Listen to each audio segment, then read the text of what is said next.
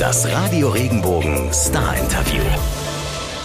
Hi, ich bin Marlene Vogel und ich habe mit Alice Merton über ihre neue Single Vertigo gesprochen.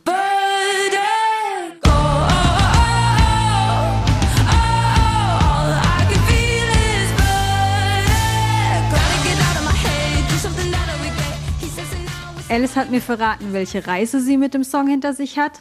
Sie hat mir aber auch von ihren Ängsten erzählt. Kann ich jeden Abend mir das geben, dass mir immer schlecht wird und ich eigentlich dann hinter der Bühne sitze und eigentlich möchte, dass ich gar nicht auf die Bühne gehe. Doch es gibt noch viel mehr Positives, auch jetzt in der Corona-Zeit. Ich muss jetzt gar nicht aus dem Haus raus.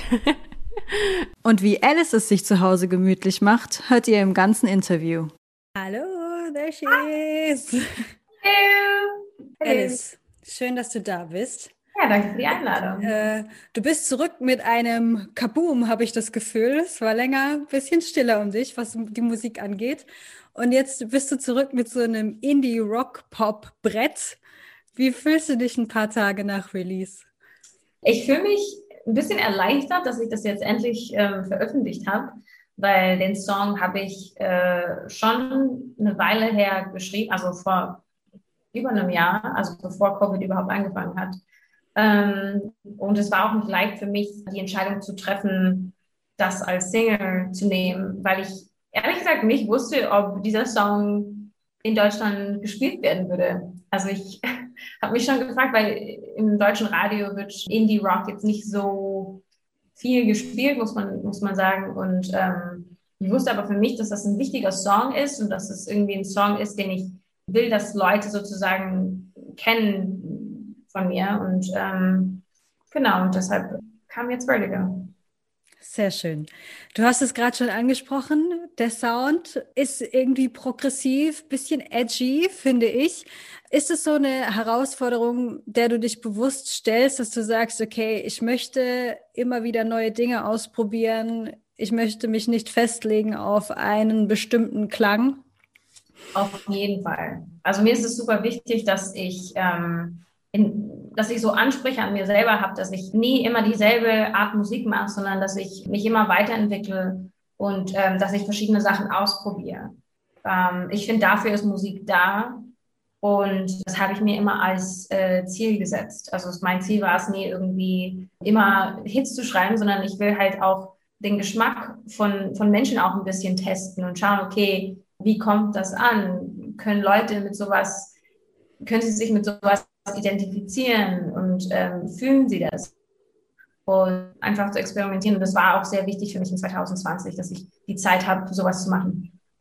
Jetzt hast du gerade gesagt, es ist dir wichtig, Dinge ausprobieren, auch mal zu gucken, wie die Leute darauf reagieren. Hast du jetzt in den letzten Tagen schon Reaktionen bekommen von Fans? Wie sind die ausgefallen? Auf jeden Fall, ja, yeah. Ich war ehrlich gesagt sehr schockiert, dass, ähm, dass bis jetzt ziemlich viel gutes Feedback äh, kam. Also das heißt schockiert, ich freue mich natürlich, wenn gutes Feedback kommt. Aber ich habe mich einfach gefreut, dass meine Fans nicht gesagt haben, oh Gott, nee, finden wir schrecklich, sondern äh, das irgendwie cool fanden und dasselbe gespürt haben, was ich da gespürt habe, als ich es geschrieben habe. Und ähm, ja, nee, es war sehr schön von, von denen auch ähm, Feedback zu bekommen. Du hast es schon angesprochen, da steckt ja ganz viel Gefühl deinerseits drin und da steckt vor allem auch ein bestimmtes Erlebnis drin, äh, das den Song inspiriert hat. Kannst du uns noch mal mitnehmen in die Situation? Ja, auf jeden Fall. Ähm, also Vertigo heißt ja auf Deutsch Stindel.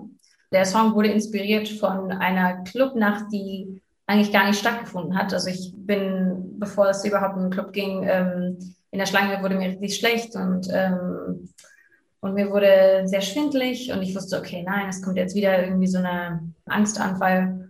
Und dann bin ich nach Hause gefahren und drei Wochen später bin ich nach Kanada geflogen und habe einen Song darüber geschrieben, wie es eigentlich gewesen wäre, wenn ich dann doch in den Club gegangen wäre und die ganzen Gestalten, die ich getroffen hätte und was alles passiert wäre und ähm, dieser Schwindel sozusagen ein bisschen beschrieben im Club. Und äh, irgendwie fand ich den Vibe total cool von dem Song, habe auch super gerne mit dem Produzenten Kraus gearbeitet und äh, ja, und jetzt ist der Song da.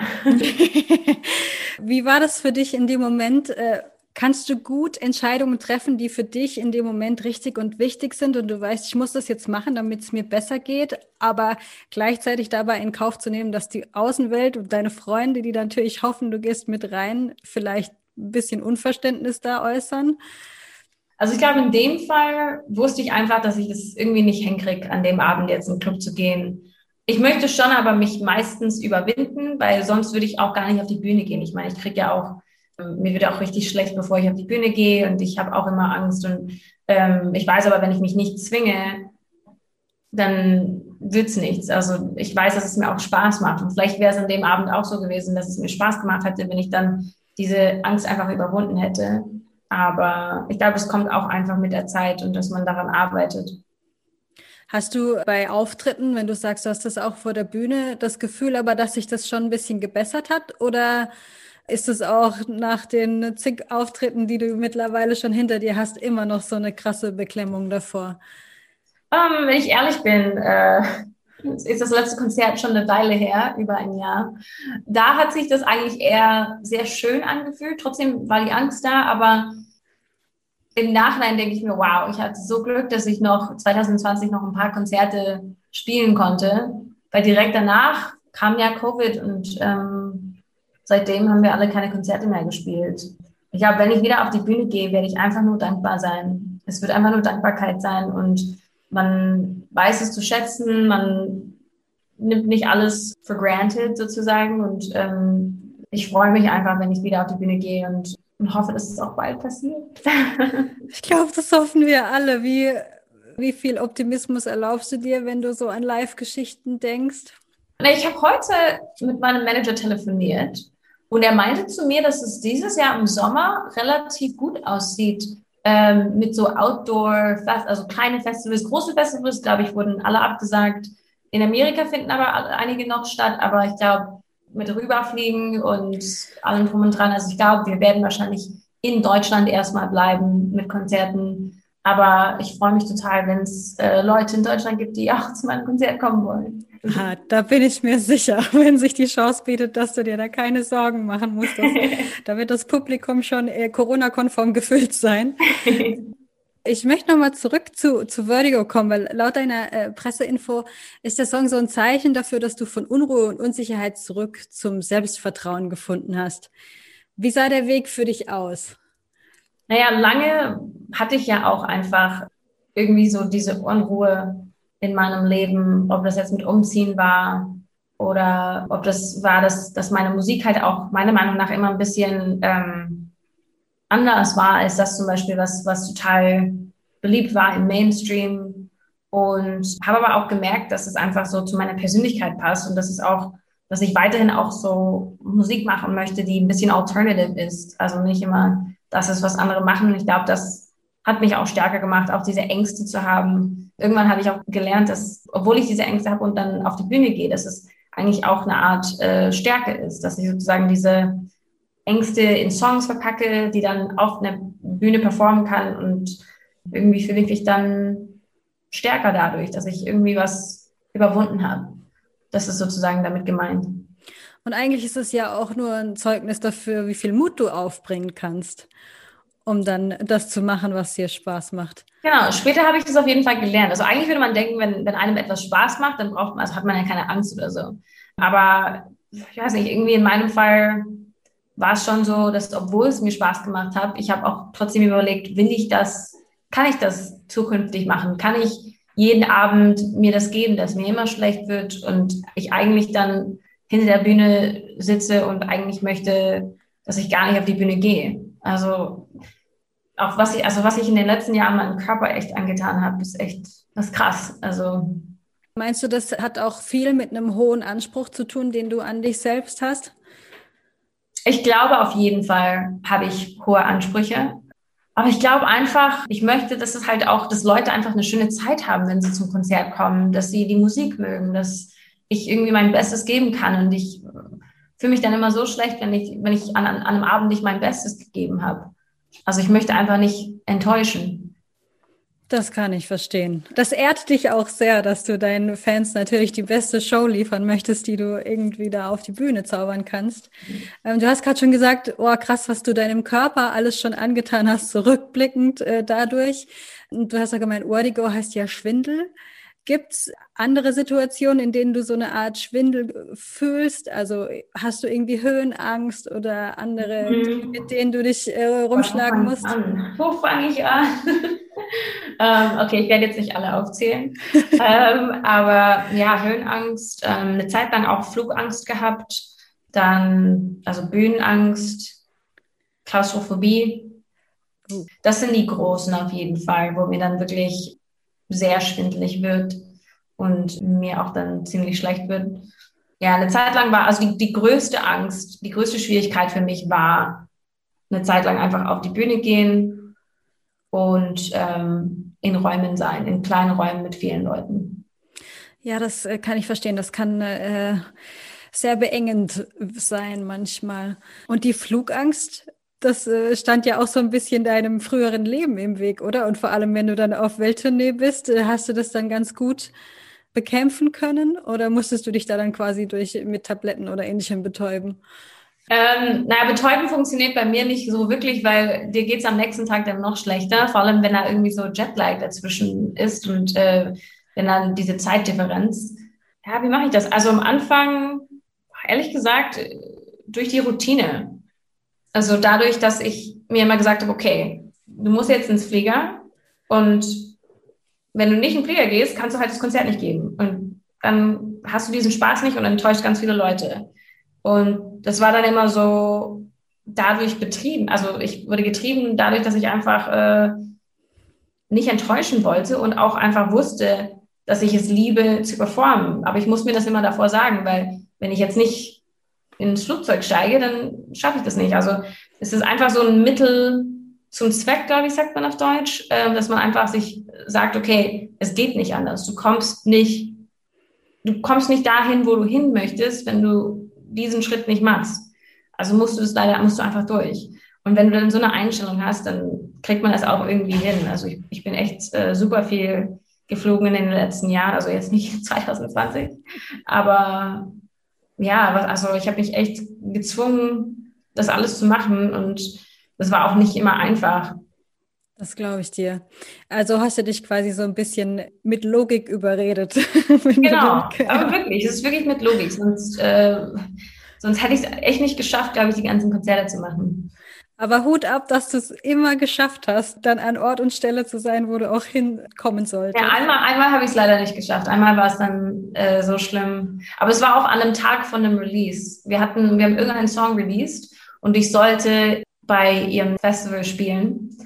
Ich habe es nicht geschafft. Ich konnte nicht, äh, ich hatte, mir war, mir war so schwindig, mir wurde schlecht. Ich, ich konnte einfach nicht fliegen. Ich konnte, ob das jetzt die Angst vom Fliegen oder die Angst eher vom, vom Release, beim Release-Tag geht es mir eigentlich nie ganz gut, nie, wirklich gut. Da habe ich es leider nicht geschafft. Das war dann wahrscheinlich einfach äh, so Reizüberflutung, alles zu viel. Genau. Wie und das habe ich mir gemerkt, an einem Release-Tag wird auf jeden Fall nicht geflogen. Ah, siehst du, zu so einer Erkenntnis muss man ja auch erstmal kommen. Ja. ich hoffe aber, den zurückliegenden Freitag hast du ganz gut überstanden. Ich habe es ganz gut überstanden. Ja. Sehr gut. Du hast vorhin schon angesprochen, du hast mit einem kanadischen Produzenten gearbeitet, mit Kors, den man ja auch von seiner Zusammenarbeit mit Dua Lipa zum Beispiel kennt. Und das hatte ich mich nämlich gefragt. Ihr wart dann quasi in Kanada zusammen und habt face-to-face arbeiten können. Das war dann noch vor genau, das war das Corona-Action. Genau. Und ist das für dich was, das du anstrebst, dass du dann auch in deiner Arbeit so international vernetzt sein kannst, auch was jetzt Song schreiben und produzieren angeht?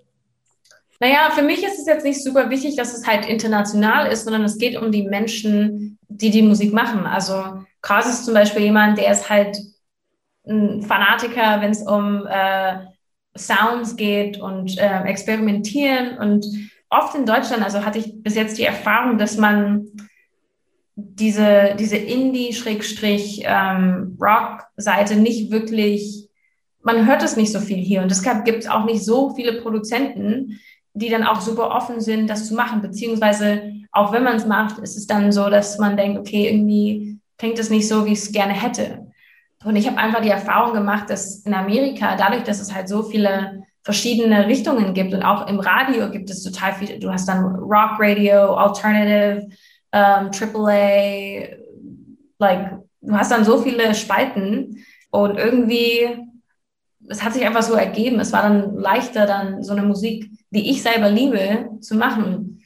Und ich glaube, aus dem Grund arbeite ich ähm, arbeite ich oft mit Leuten aus, aus ähm, anderen Ländern. Aber es muss jetzt nicht unbedingt Amerika oder Kanada sein. Aber Kanada war halt ein Riesenzufall, weil ich, also er wohnt halt wirklich eine halbe Stunde von da, wo ich aufgewachsen bin in Kanada. Ja, schön. Und es war total schön, irgendwie zurückzukommen und ähm, irgendwie in Kanada zu chillen mit einem Produzenten und einfach Musik zu machen, auf die wir beide Lust hatten und irgendwie nicht dabei gedacht haben, okay, wo geht's hin musikalisch, sondern er sagt mir einfach, was er cool findet, ich sage ihm, was ich cool finde und sitzen wir zwei Tage da und schreiben und machen Musik.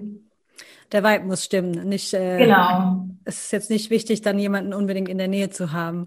Ganz genau. Konntest du denn, als du dann in Kanada warst, auch die Zeit ein bisschen nutzen und dann auch irgendwie deine eitle Heimat besuchen und da ein bisschen wieder connecten?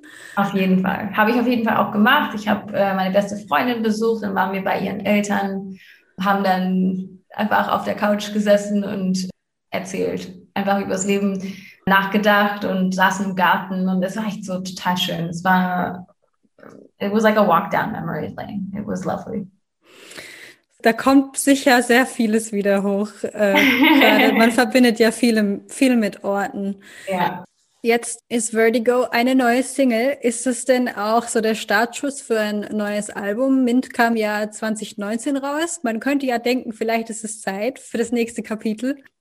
Äh, es wird auf jeden Fall dieses Jahr sehr viel neue Musik geben. Ob ein Album jetzt kommt, kann ich noch nicht dazu was sagen, aber es wird auf jeden Fall viel neue Musik geben. Okay.